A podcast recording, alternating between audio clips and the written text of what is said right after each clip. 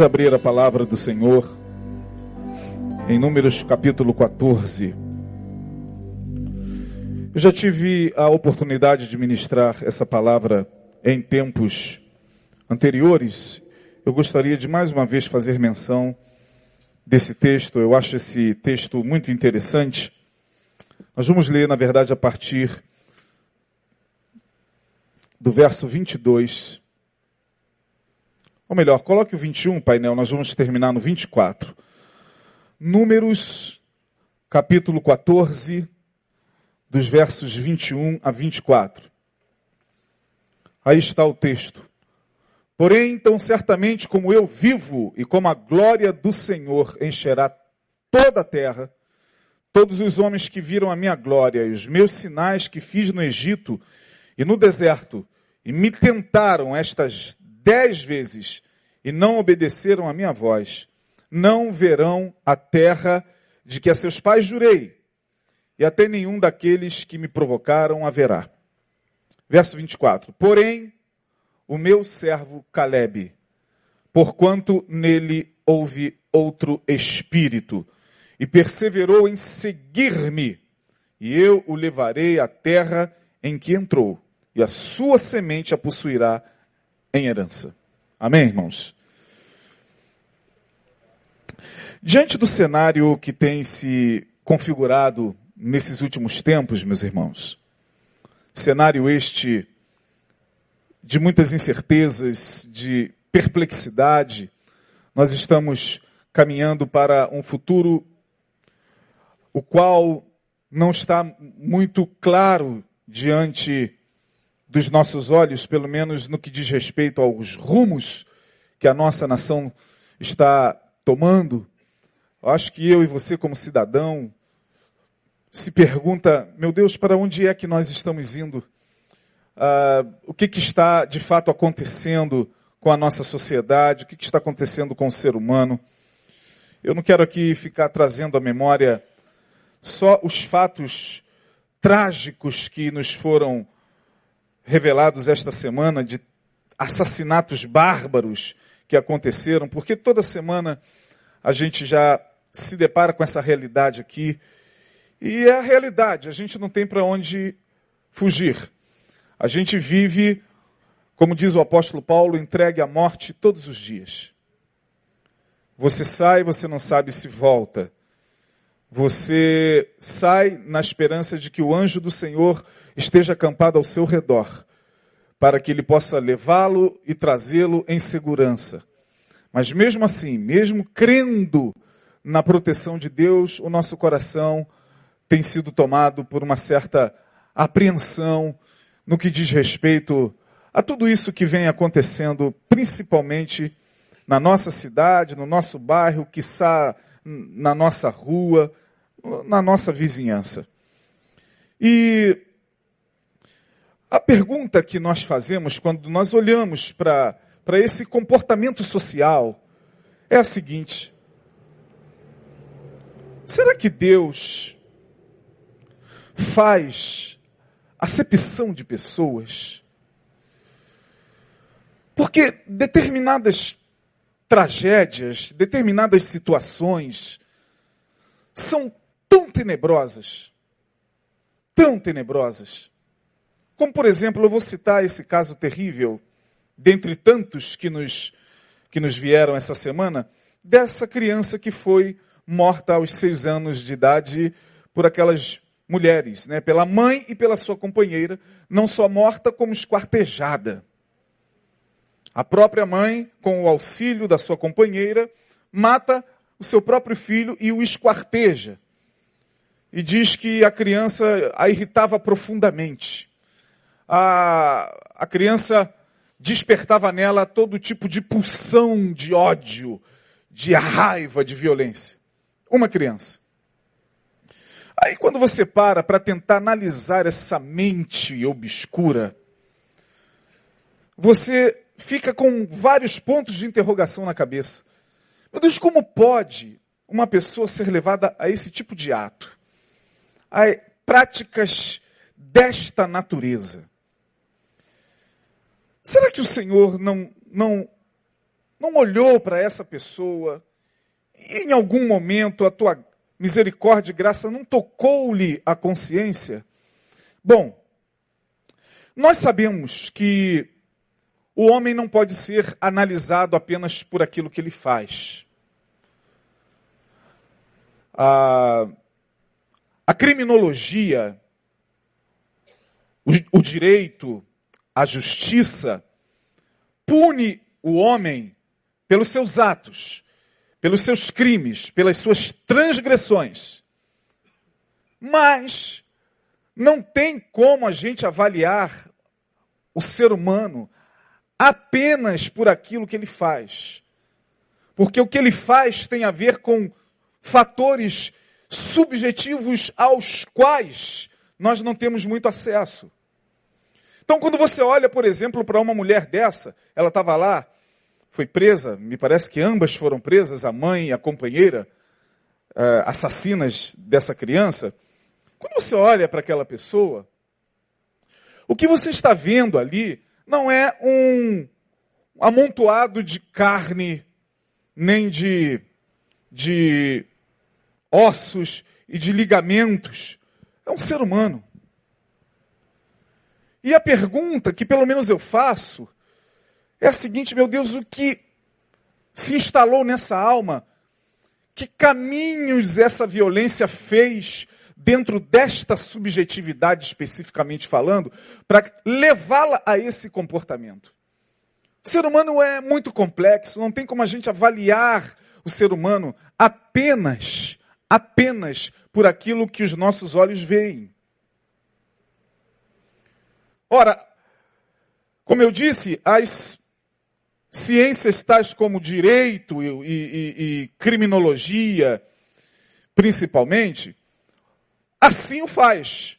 Quando, por exemplo, você está assistindo uma, um repórter como Cidade Alerta ou Datena, sempre que ele coloca uma notícia dessa, não sei se você já percebeu, a fala dele é a fala de muitos de nós esse monstro, né, assim? Esse canalha, esse, esse animal, é, tem que ficar enjaulado para sempre. Sim. Mas esse monstro, esse animal, esse, esse ser bárbaro, ele não veio da constelação das Pleiades de Alcione. Ele não veio de Vênus. Ele não veio do fundo do oceano. Ele é gerado entre nós, porque ele faz parte da nossa própria natureza humana. E em si falando de natureza humana, um é aquele que está praticando o ato. Outro, talvez, seja ele no confessionário de um padre ou numa clínica pastoral. Só para vocês terem uma ideia do que eu estou falando. A maioria de nós julga pelo que vê. Se é assassino, se é ladrão, tem que morrer. Bandido bom é bandido morto. E nisso pesa uma lógica absurda. Socialmente falando, diante de tanta violência, diante de tanto assassinato bárbaro, bandido bom, talvez seja o bandido morto. Como, por exemplo, hoje de manhã eu me preparava para sair tomando meu café. A primeira cena que eu vejo às seis da manhã são jovens, adolescentes, empunhando aqueles fuzis na cidade de Deus. Quantos viram? Quantos viram aqui? E trocando tiro com a polícia. Jovens de 14, 13, 20 anos. E você olha assim de imediato, você diz: Meu Deus, aonde está a promessa do governador Witzel? Que disse que colocaria snipers nos helicópteros para acabar de uma vez com aquilo ali. Sim, porque a tua fala, na verdade, é uma fala que está amalgamada com toda essa todo esse cansaço social diante de tanta violência e de tanta impunidade. Mas a gente não sabe quem é aquele jovem. Ou um daqueles que estão ali atirando A gente não conhece a sua subjetividade, a gente não sabe da sua história. Aí talvez alguns de vocês que estão me ouvindo, lá vem o pastor com esse discurso de defender bandido, não estou defendendo ninguém. Só estou dizendo que talvez, e eu acredito piamente, que Jesus, muito mais do que ser levado pela média, da onde vem a palavra mídia. Mídia tem a ver com média. É a mesma raiz. Mídia trabalha em cima da média ponderada. A mídia fala o que a média quer ouvir, quase sempre. A mídia está ali para cumprir uma função da média social. Jesus nunca se deixou levar pela média, nem pela mídia. Jesus tinha um outro olhar sobre o ser humano. Portanto, vem a pergunta, mas, pastor, será que Deus faz acepção de pessoas? O que vocês acham? Eu que assisto muito aquele canal, é, até por conta da, da, da, minha, da minha função, é, eu, eu assisto muito o Investigação Discovery. O ID. A minha esposa ela fica muito chateada, porque ela não sei como é que você se alimenta de, de tanta violência. Eu não estou me alimentando de nada. Aliás, ultimamente eu tenho pouco me alimentado.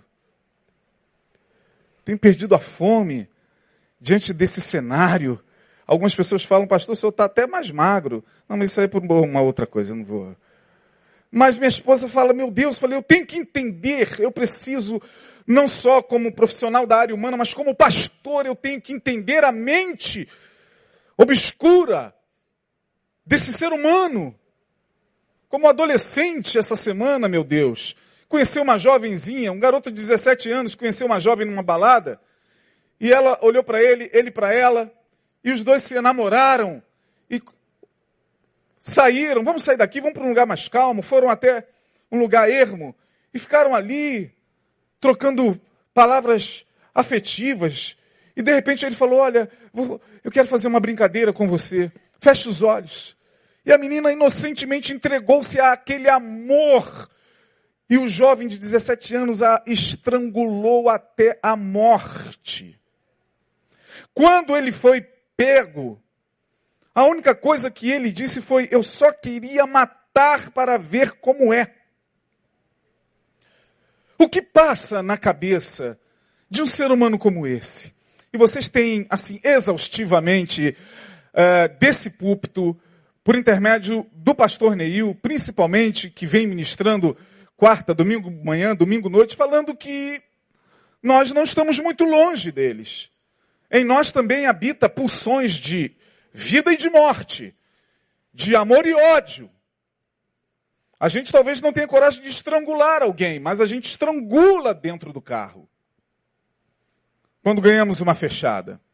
A gente mata quando em algum momento alguém se nos coloca como um opositor em quaisquer circunstâncias da vida. E aí vem a pergunta: meu Deus, o Senhor não faz acepção de pessoas, o Senhor ama a todos, mas o que leva uns a se comportarem diferentemente de outros. Quando Deus olha para mim, para você, olha para a humanidade, será que há diferença para Ele? Bom, pastor, eu acho que Deus não faz acepção de pessoas. E aí vem a questão mais intrigante. Porque quando você desfolha, desfolheia, melhor dizendo, a Bíblia, de Gênesis a Apocalipse, você vai ver o tempo todo Deus fazendo distinção de pessoas. O tempo todo. Por exemplo, lá me parece que em Êxodo capítulo 33, verso 17, se eu não estou enganado, quando Moisés é, roga ao Senhor para que ele mostre a sua glória, e, enfim, naquela conversa entre Moisés e o Senhor, é, Deus fala para ele o seguinte: Olha, eu farei passar sobre ti a minha bondade e a minha glória, e terei misericórdia de quem eu quiser ter misericórdia, terei compaixão de quem eu quiser ter compaixão. É chocante, mas são palavras do Criador. Lá em Malaquias capítulo 3, verso 17, se eu não estou enganado também, 3,18, melhor dizendo, a palavra é bem clara, e vocês naquele dia verão a diferença entre os que servem a Deus e os que não servem. Entre aquele que me ama e o que não ama. Bom, pastor, mas isso é o Deus do Velho Testamento, nós estamos na era da graça. A coisa fica até mais estreita, porque Jesus fala em Mateus 25 de uma forma até muito mais dura que naquele grande dia ele vai colocar à direita as suas ovelhas e à esquerda quem? Os bodes. Então, Deus leva em conta o que ao olhar para o ser humano? Quando Deus olha para mim, olha para o Ricardo, para o Romão, como ele nos vê? Porque ele sonda o coração. Ele sonda a subjetividade. Ele sonda aquilo que psicanalista algum, psiquiatra algum, psicólogo algum consegue penetrar, consegue ver.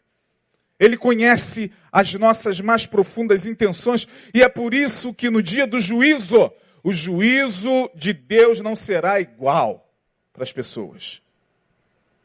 Eu creio assim teologicamente.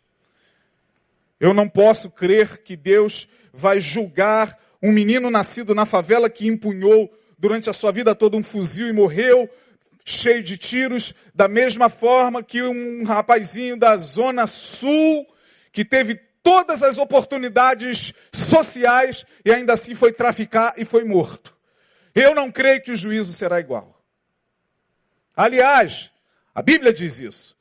Jesus fala claramente isso, de diferenciações de juízo, porque haverá menor rigor no dia do juízo, para que cidades?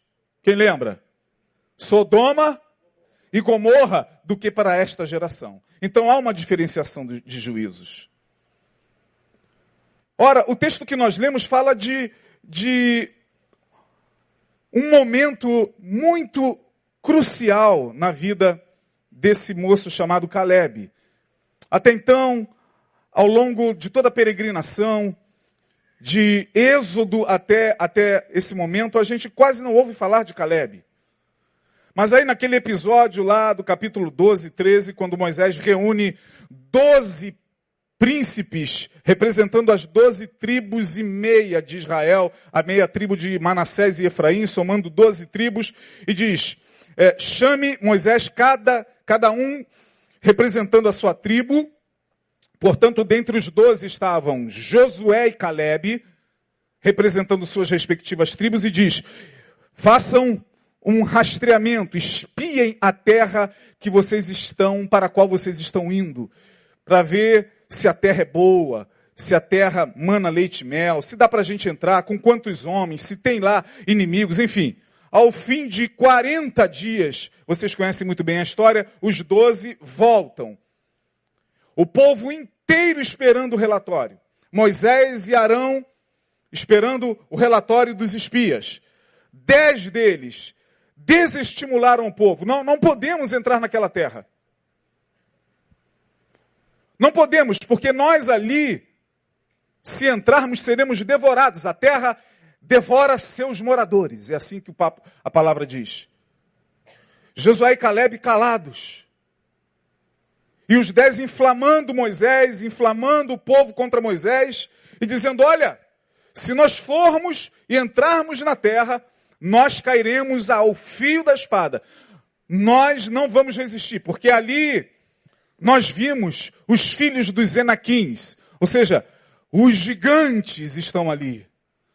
Povos extremamente altos, não temos como dar conta de, deles.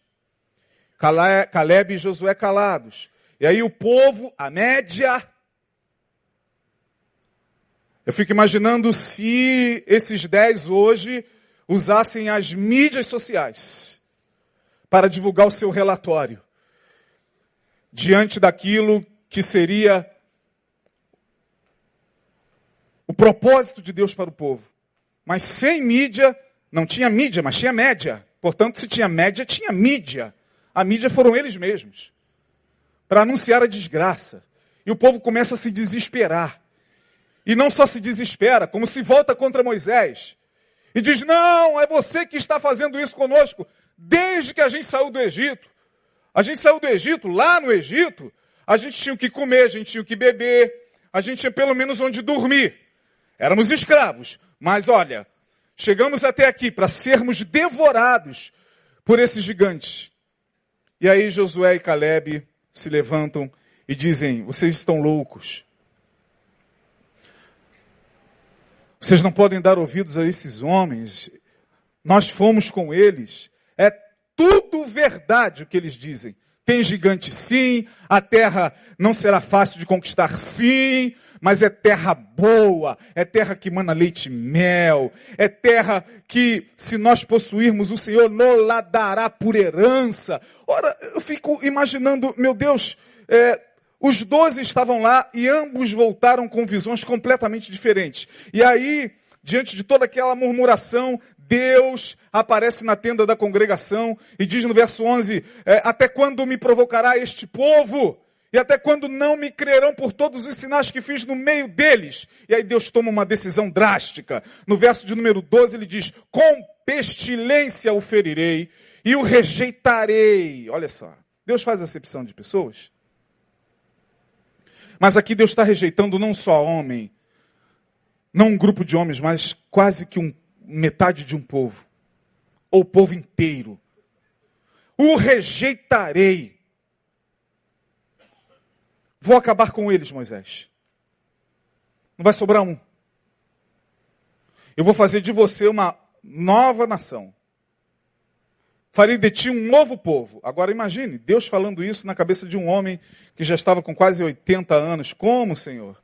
Meu Deus, até o povo crescer, eu já não vou aguentar, meu ministério está no fim. O que, que o Senhor está falando? Aí Moisés clama ao Senhor, e aí, lá no verso 19, ele fala: Senhor, perdoa a iniquidade desse povo, segundo a grandeza da tua benignidade. Esses homens tinham um jeito de conseguir um, um, enternecer o coração de Deus. Eram homens que tinham uma intimidade enorme, eles conseguiam quebrantar o Senhor. Que isso, pastor? Agora o Senhor pegou pesado, é Deus que nos quebranta. Sim, mas usando uma linguagem metafórica, esses caras conseguiam quebrantar o Senhor. Aí Deus olha, olha para o povo, irado que estava, com vontade de destruir tudo. E diz: tá bom. Agora eu não vou matá-los. Porém, tão certo quanto eu vivo, tão certo quanto a minha glória que encherá toda a terra, Está vendo esse povo? Esse povo que está dizendo que se entrar na terra que eu jurei dar a vossos pais, esse mesmo povo, nenhum deles entrará no meu repouso. Agora, até chegar lá, serão 40 anos peregrinando para que o cadáver de todos eles caiam no deserto. Aí vem a questão crucial sobre a qual eu gostaria de conversar com vocês. Verso 24. Porém, meu servo Caleb, porquanto nele houve outro espírito e perseverou em seguir-me. Porquanto nele houve outro espírito. Repita comigo, porquanto nele houve outro espírito. Agora, trazendo para nós aqui, você imagina como Deus deve estar com essa humanidade? Não sei. Os pensamentos do Senhor são, são difíceis de esquadrinhar. Mas a gente pode supor. Supondo que Deus estivesse muito irado com essa humanidade atual. Supondo que Deus decidisse, suponhamos, de um dia para o outro acabar com todo mundo. Imagine ele falando: vou acabar com todos esses sete bilhões e quanto? Meio já. Salvo Ricardo. Salvo Denilson. Salvo Romão. Porque neles houve outro espírito. Como é que você se sentiria se Deus falasse isso de você? Salvo Isaías, porque nele houve outro espírito. Como é que você se sentiria? E aí vem a questão, minha gente. Acho que o problema da nossa contemporaneidade é um só. Deus não faz acepção de pessoas, Deus não leva em consideração a tua cor de pele. Deus não leva em consideração o teu status social. Deus não está nem aí para o que você é, para o que você deixa de ser. Deus não está nem aí se você tem dinheiro na conta bancária ou não tem. Deus não está nem aí se você chegou lá e fez muito sucesso ou se você é um anônimo que ninguém conhece. Deus não está nem aí. Nós achamos que espiritualidade tem a ver com essas coisas. Nós. Nós achamos, e as igrejas hoje superlotam atrás dessa espécie de, de trilha para o sucesso. E hoje está muito em moda pastores que pegaram o caminho das pedras transformarem-se transformarem em, em coaching de autoajuda. Eles vão lá, ler um versículozinho para tentar fazer você despertar o teu potencial, para vencer a tua, a tua, as tuas barreiras. Então, Deus não está muito preocupado se você se chama Whindersson ou Jonas, Mário. Deus não está preocupado se você mora na favela ou na Zona Sul. Deus não está nem preocupado por quanto tempo você está peregrinando dentro de igreja. Você está pensando que Deus se impressiona com o tempo que a gente tem de igreja? Nunca foi assim. Nunca foi assim. A parábola dos trabalhadores da vinha mostra isso. Nunca foi assim. Você acha que Deus está preocupado com os títulos de nobreza eclesiástico que a gente tem? Eu sou pastor. Eu sou bispo. Bispo primaz. Eu sou ministro de louvor. Eu sou levita. E Deus considera isso como esterco. São títulos de nobreza, eclesiásticos, pelos quais se mata, pelos quais se divide o povo, pelos quais se dá a alma para o diabo, para se conseguir um título de nobreza. Não, Deus não está preocupado com isso. Quando Deus olha para mim e para você, ele não está nem preocupado com a quantidade de dinheiro que você coloca naquele gasofilácio. Isso então, vide a oferta da viúva. Mas se tem algo para mim que Deus leva em consideração, são o que já falei aqui sobre esse texto, os níveis de consciência. A palavra, quando ela é ministrada pelo Espírito de Deus e segundo o Evangelho de Jesus, essa palavra que a gente chama de Evangelho, essa palavra que a gente abre o tempo todo e prega em tudo quanto é igreja, atrás de tudo quanto é púlpito, esta palavra, ela não tem outro objetivo. Ela não visa mudar o teu comportamento, ela não visa mudar o teu cabelo, ela não visa mudar o, o teu linguajar. Ela não visa mudar o, o teu, a tua aparência a priori. Não visa mudar nem mesmo o teu comportamento a priori. A palavra do Senhor, o Evangelho de Jesus, muda estados de consciência. São estados de consciência. Portanto, se eu venho toda semana aqui, recebo a ministração da palavra, e, e saio alegre e feliz e volto na semana seguinte trazendo mais gente para ouvir a palavra. E se essa palavra não adentrou a certos níveis de consciência, modificando estruturas subjetivas em mim, é perda de tempo. Perda de tempo. Porque Jesus era mestre, Jesus não veio fundar religião. Jesus não veio instituir uma, uma, uma denominação, um movimento. Não, Jesus era mestre.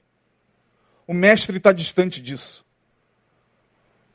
O mestre está distante de formar clones, como a maioria das igrejas. Ah, eu sou discípulo do, do pastor Neil. Amém. Se você é discípulo, amém. Não pode ser clone. Senão você perde a sua identidade. Ah, eu sou discípulo do Bispo Macedo. Bom, se é discípulo, Cada discípulo segue o mestre que quiser. Você não pode ser clone. Ah, eu sou discípulo do pastor ali da igreja da Barra, da, da, da, da tudo bem, você só não pode ser clone, que é o que a maioria das pessoas se transforma quando entra numa igreja. Clone, clone, clone do pastor. Clone da mulher do pastor. Clone. Perdem a sua identidade, porque a religião tem essa capacidade de fazer a gente perder a nossa identidade, a nossa individualidade. A gente precisa ser aceito pelo grupo meu Deus, eu tenho que ser aceito, se eu não for aceito, se eu não fizer assim, olha como eles fazem, olha como eles sentam, olha como eles cantam, olha como é que eles sentam e levantam, olha como é que eles falam. Eu tenho que falar assim, porque se eu não falar assim, eu serei banido do grupo. É, a psicologia behaviorista do comportamento explica muito bem isso. Não, Jesus não veio fazer isso com ser humano nenhum. Jesus veio abrir portas na consciência. Ele falava às consciências.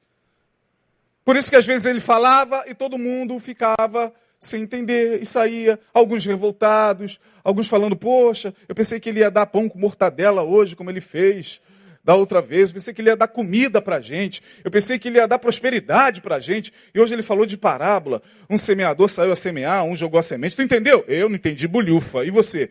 Deus me livre, esse cara é louco, já ouvia, tinha ouvido falar dele. E Jesus olha e mais tarde diz aos discípulos: É isso mesmo. Eu falei para que eles não entendam, para que não ouçam, para que não vejam, para que não se convertam, para que não sejam curados. E aí dá a impressão de que Jesus está meio revoltado, mas lá no final do capítulo ele vai dizer: Porque eles ouviram de mau grado. Eu estava ali falando o dia todo, eles não estavam recebendo nada. Eles queriam prosperidade, eles queriam pão. Eles queriam vencer na vida. Eles queriam um namorado para o dia 12. Eles não querem valores do reino. Não, eles não querem isso. Eles não querem a riqueza insondável dos mistérios de Deus. Eles não querem. Por isso eu falei em parábolas. E aí, minha gente, em se falando de níveis da consciência, eu acho que, ao meu ver, espiritualmente falando, existem três níveis de consciência. Se há diferença entre ser humano e ser humano, pastor, há diferença entre ser humano e ser humano? Para mim há. Níveis de consciência. Primeiro nível de consciência é a consciência brutal, é aquele indivíduo que tem a consciência brutal. É o chamado nécio. A palavra nécio literalmente significa louco. Louco aí no sentido de embrutecido, tal como o animal. Pastor, isso está na Bíblia? É só você ver lá no Salmo de número 94, verso 8. Está aí. Salmo 94, versículo 8. Atendei, ó nécios. Na minha tradução aqui é: atendei, ó brutais, dentre o povo. É dentre o quê? Não, não é dentre os animais, é? Não, o salmista está falando que há brutais dentre o povo. Atendei, nécios, dentre o povo. E vós o quê? Insensatos. Quando a vez de ser sábios?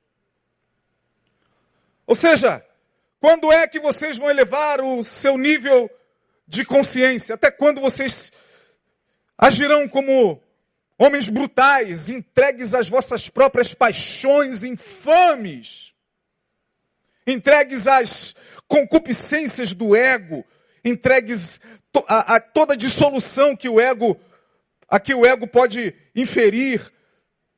Até quando vocês, ouvindo, ouvindo, ouvindo, não conseguem elevar os seus níveis de consciência.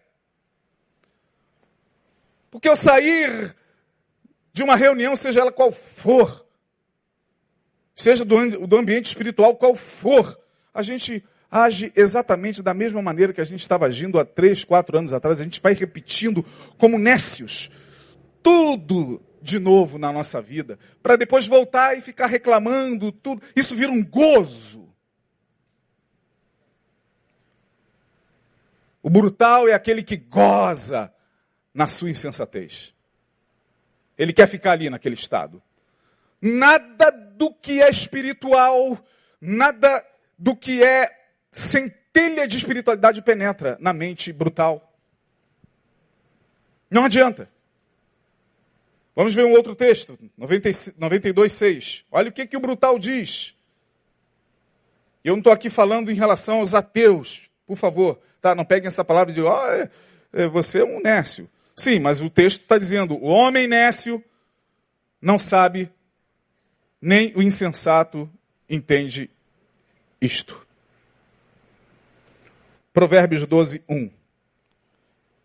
A fala de, de, alguém que está mudando o seu nível de consciência agora em Provérbios 12, 1. É, o que ama a correção ama o conhecimento, mas o que aborrece a repreensão é insensato, nécio, brutal. Brutal. Outro salmo vai dizer: Diz o nécio no seu coração, não a Deus. A vida é para ser vivida com toda intensidade, com todos os prazeres que o corpo nos puder oferecer. Não há Deus, não há espiritualidade. Isso é balela, a não ser que você me leve em um lugar onde eu possa sentar e ouvir esse cara chamado pastor me ensinar como eu devo fazer sucesso. Espiritualidade? Não há Deus. É o nécio, é o de consciência brutal. A sua vibração mental está muito próxima da vibração mental dos quadrúpedes. Falta pouco para ele agir como um animal. E quando se fala do brutal, todos esses termos que eu estou falando aqui de níveis de consciência têm a ver com espiritualidade, tá? Não, porque tem brutais cientistas. Tem brutais com formação superior, extremamente finos e educados, refinados, intelectuais, mas brutal. O nível de consciência espiritual dele está quase zero. Não há nada nele que possa fazê-lo voltar-se para algo que está além do seu corpo, de suas sensações, de seu prazer imediato, minha gente. É o brutal. Esse é o primeiro nível de consciência. O segundo nível de consciência é a consciência desperta. É aquela consciência brutal que se permite pela graça de Deus, como disse Jesus, aquele que o Espírito Santo quem convence o homem de quê? Do pecado, da justiça, mas o Espírito Santo não violenta ninguém.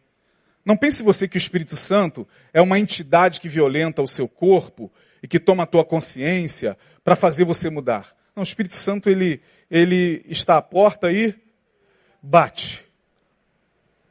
Ah, eu já recebi Jesus. Não, não é sobre isso que eu estou falando. É, é a porta da tua consciência. Porque muitos de nós já estamos nesse, nessa carreira gospel há muitos anos, minha gente há muitos anos. Mas só quem convive conosco na intimidade sabe quem nós somos há muitos anos. Só as pessoas mais íntimas a nós sabem quem nós somos há muitos anos. Só a filha sabe quem é essa mãe que canta no coral domingo à noite e diz que quem adora Maria, quem adora o, o, o, o, o demônio do canto vai para o inferno. Só essa filha sabe quem é essa mãe. Só esse filho sabe quem é esse pai, diácono, pastor e presbítero. Está me entendendo? Níveis de consciência. A consciência desperta está aí em Romanos 13, 11. Vamos lá aos Romanos 13, 11. Que maravilha quando o Espírito Santo consegue despertar consciências. E particularmente falando, eu acho que é tudo que nós necessitamos nesse tempo. Pastor, quem vai se salvar no meio dessa desgraça apocalíptica? Aqueles que estão elevando os seus níveis de consciência. Aqueles que, pelo poder da palavra de Deus, estão permitindo-se despertar. Vamos lá, Romanos 13, 11. Isso fazei conhecendo o tempo, que já é hora de, de quê? Lê alto, por favor, irmão. Do saia da consciência brutal. Está na hora de sair dessa consciência brutal. Está na hora de sair da média. Está na hora de pensar como todo mundo pensa. Está na hora de dizer o que todo mundo. Está na hora de parar de dizer o que todo mundo diz. Está na hora de ficar reproduzindo aquilo que a mídia, a média e as pessoas mandam você reproduzir. Desperta do sono. Veja o que está acontecendo à sua volta. Vai muito além do teu umbigo, do teu nariz. Desperta do sono, porque a nossa salvação está agora mais perto de nós do que quando nos tornamos crentes. Outro texto, Efésios capítulo 5, verso 14. Consciência desperta. Pelo que diz, leia comigo de novo. Vamos lá, irmão, leia de forma desperta. Vamos lá. Desperta, tu que dormes. Levanta-te dentre os mortos, e Cristo te iluminará. 2 Timóteo, capítulo 2, dos versos 24 a 26. Para a gente fechar. Caminhando para o final. Ih, rapaz, eu acho que eu coloquei. Eu botei segunda a Timóteo? Não, vê, vê primeira Timóteo. Eu acho que eu errei o texto aqui. Portanto, a consciência desperta é aquela que entende que tem alguma coisa errada com esse status quo social, com esse comportamento social, com a atitude das pessoas. Tem alguma coisa que incomoda. O desperto é aquele que já começa a questionar a sua própria vida, sabe? A falar: meu Deus, a minha vida não pode ser só isso. Eu não vim ao mundo só para isso. Para acordar de manhã, trabalhar, colocar o pão na mesa, isso é digno, isso é bíblico, mas deve ter algo a mais. O desperto saiu daquela condição lá de Mateus 7, dos que só pedem. Só os brutais que vão às reuniões espirituais para pedir, pedir, pedir e pedir. Mas Jesus falou que tem mais outros níveis. Pedir e dar-se-vos-á. Mas há outro nível, qual é? Buscai e achareis. E um terceiro, batei e abrir-se-vos-á. Entre os que, dos que pedem aos que batem, a coisa vai afunilando. A porta vai estreitando. Porfiai por entrar pela porta estreita. Essa porta estreita não é a porta do céu, não, irmão.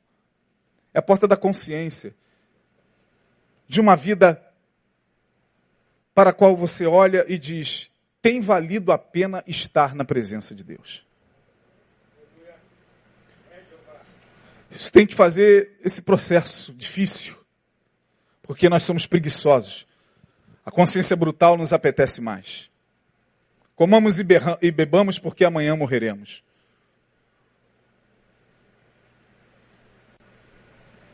Façamos sexo porque para isso viemos. Casemos, criemos filhos e morramos porque a gente não tem nenhuma noção se há alguma coisa do outro lado, se tem algum juízo a nos pedir conta daquilo que fizemos por intermédio do corpo. É muito cômodo ficar no primeiro nível. Difícil é você caminhar para um despertamento. Porque para você despertar, você precisa ouvir. Aquele que tiver ouvidos para ouvir, ouça o que o Espírito diz à igreja. Você tem que não só vir, gostar e aplaudir, dizer, nossa, que maravilha, então que porcaria de mensagem. Não. É chegar e ouvir. Tem algo que penetra os nossos sentidos espirituais e muda alguma coisa na nossa vida. Muda os rumos. Muda caminhos. Muda posturas. Muda a forma de ver a vida, de ver o outro, de ver a si mesmo e de ver a Deus. Por isso o apelo, desperta, tu que dormes, levanta-te dentre os mortos. O texto de, de, Timóteo eu me perdi, eu não sei se é a primeira de Timóteo, é, capítulo 2, de 24 a 29. Deixa eu só para ir para o último nível. Vamos pegar a primeira epístola aqui de Timóteo, capítulo 4. Não, não é isso não. Depois, dessa vez eu me perdi aqui no texto. Consciência brutal. Nada penetra. Penetra tudo. Menos transcendência, menos espiritualidade. Penetra religião. Penetra dogma. Penetra intolerância religiosa. Penetra tudo na consciência brutal. Penetra o sentimento de se sentir mais superior, mais santo que o outro, porque pertence a esta ou aquela religião. Consciência brutal. Penetra a alegria profunda e o êxtase de fazer parte de um grupo, de uma denominação. Consciência brutal. A consciência desperta quer mais. A consciência desperta entende que veio a este mundo para cumprir uma missão. Ah, pastor, mas que missão é essa? Será que é a missão semelhante à de Madre Teresa? Não, a missão de você, pelo menos, exalar o bom perfume de Cristo por onde você passa. A missão de ser quem você é em Deus. A missão de ser quem você é no coração de Cristo, minha gente. Olha para as redes sociais e veja esses níveis de consciência lá. Dos nossos irmãos. Último nível de consciência, quando a consciência está iluminada. A iluminação vem. Iluminação é para poucos. E não estou aqui falando como um iluminado. Mas a iluminação é esse processo de ir caminhando para a luz. De caminhar para a porta onde se vai bater. A iluminação é aquela que faz você entender que não vale a pena ficar 50 anos na igreja lamuriando por aquilo que Deus deu ou não deu a você, por aquilo que você perdeu ou não perdeu, por aquele que se foi ou deixou de ir. Não, não, não. A consciência rumo à iluminação é essa que até pede. Pede, mas não mais como uma criança mimada. Não mais como uma criança mimada. Pede, esperando com paciência no Senhor. Mas ele não quer mais só ficar pedindo, pedindo, ele quer buscar. A alma dele começa a despertar. E aí vem o Espírito Santo e começa a soprar nele esse desejo de buscar. Não, eu quero buscar ao Senhor, porque a palavra diz: buscai ao Senhor enquanto se pode achar. Invocai-o enquanto ele está perto. E quando a gente vai iluminando a nossa consciência, Salmo de número 34, verso 5, olharam para ele e foram o quê? Iluminados. Aí não há mais engano. A consciência iluminada é onde não há mais engano, é onde você se vê. É onde você se vê antes de ver o outro e projetar no outro aquilo que está em você, o iluminado é aquele que começa a enxergar a sua própria escuridão. Pastor, mas eu pensei que o iluminado era o Papa, o santo, o bispo, aquele que andava assim de forma extremamente santificada, diante de quem nós passávamos e, e, e quase é, é, nos sentimos os piores. Não, não, o iluminado é aquele que se enxerga na luz de Deus. O iluminado é o Isaías, não porque é meu profeta, mas quando o Espírito do Senhor iluminou, ele gritou: Ai de mim! Porque sou homem pecador. Habito no meio de um povo de impuros lábios e eu também sou um homem de impuros lábios. Não, o brutal não. O brutal só diz: Eu habito no meio de um povo de impuros lábios. O iluminado não. Habito no meio de um povo de impuros lábios e os meus lábios também são impuros. Isso é consciência iluminada. É você ter a capacidade de olhar para você e dizer: não, eu também sou capaz de matar, tal como todas essas pessoas. Talvez nunca faça, mas eu sou capaz disso.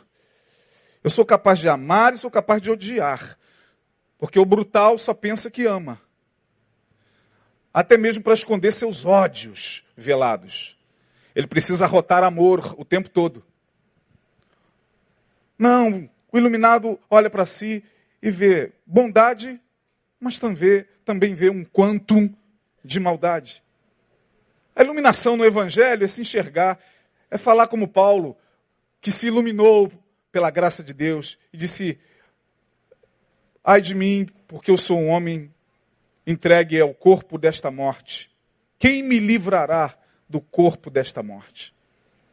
Iluminado é aquele que realmente caminha na vida em paz, porque diante dele não há mais culpados, culpados pelas suas crises, culpado pelos seus dilemas.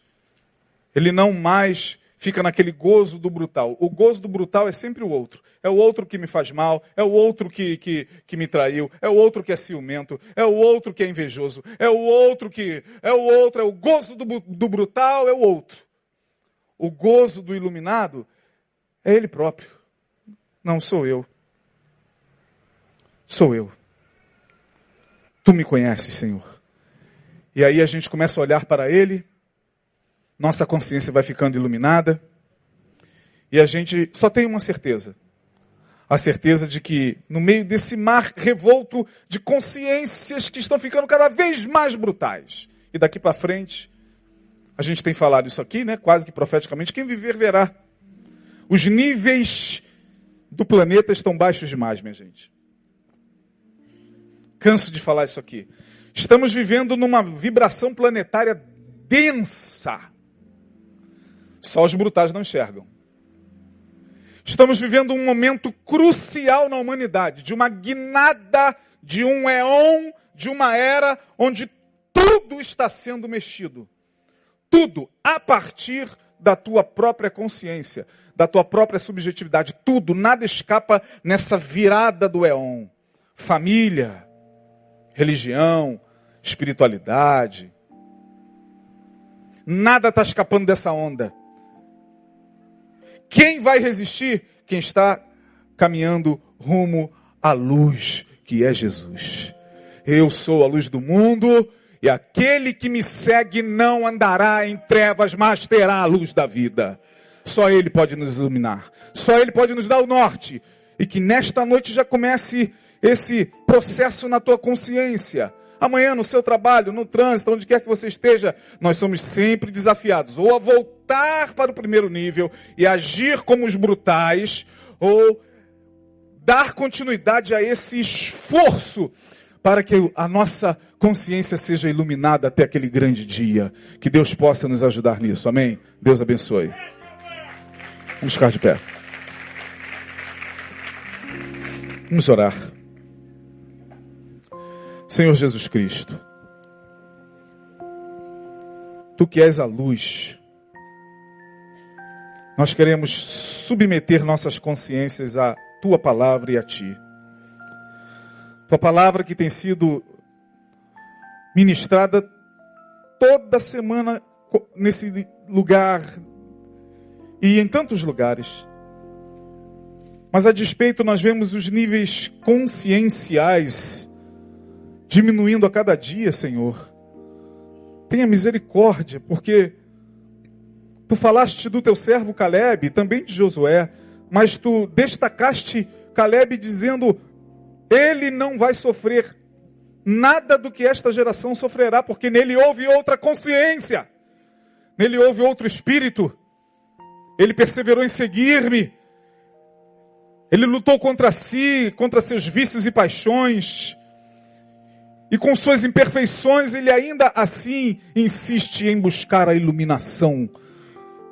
Ah, Senhor, dá-nos esta capacidade, porque senão não resistiremos esse tempo, esse espírito de época que sopra sobre o mundo. Ajuda-nos no dia a dia a colocar isso no dia a dia, nas coisas mais simples da vida até as mais complexas. Ajuda-nos e dá-nos a capacidade pela tua palavra de convertermos-nos ao Senhor dia após dia. Para a glória do teu nome, nós oramos e agradecemos. Amém e amém. Um aplauso ao Senhor. Deus abençoe.